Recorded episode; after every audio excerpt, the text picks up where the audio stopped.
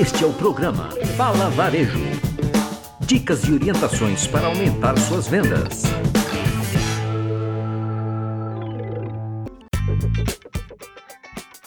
Olá, sejam muito bem-vindos ao Fala Varejo. Neste programa, vamos falar dessa retinha final de vendas de 2019 e fazer uma pequena retrospectiva do que foi o ano. Afinal, hoje é véspera de Natal, as vendas certamente devem diminuir mas 2019 não acabou. Ainda temos uma semana de vendas até o final do ano. A última semana do ano, apesar de ser tradicionalmente muito forte nas trocas, oferece boas oportunidades de vendas. Afinal, o cliente entra na sua loja para fazer a troca e um bom atendimento, reconhecido como uma venda adicional, é sempre uma possibilidade.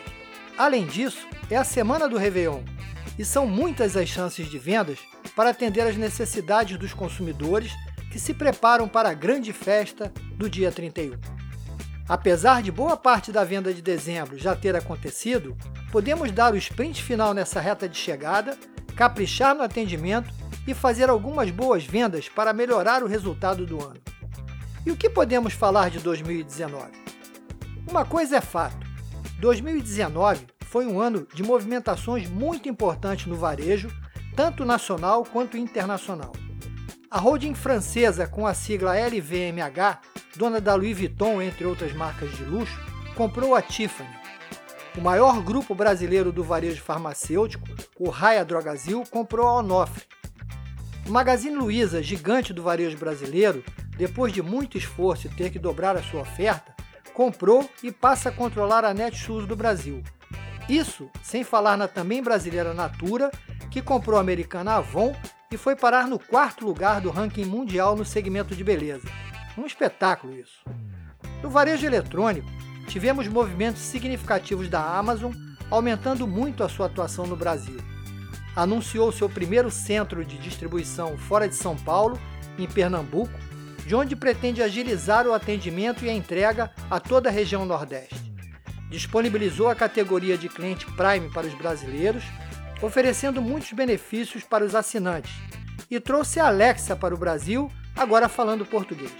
Essas foram algumas das movimentações do varejo em 2019, que justificam o crescimento do índice de confiança do empresário do comércio, que fecha o ano com uma alta de 8,4% em relação a 2018, colocando 2019 como um ano melhor do que os anos anteriores para o varejo brasileiro e que trazem muito otimismo para a retomada do crescimento econômico e social do Brasil daqui para frente.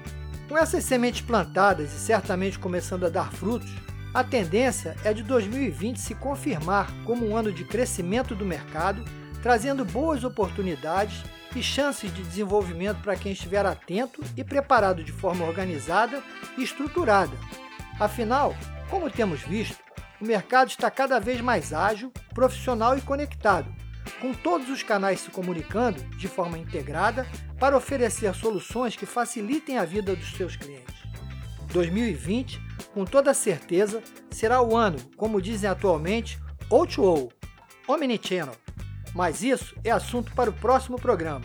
Um Feliz Natal a todos e até a semana que vem com mais um Fala Varejo!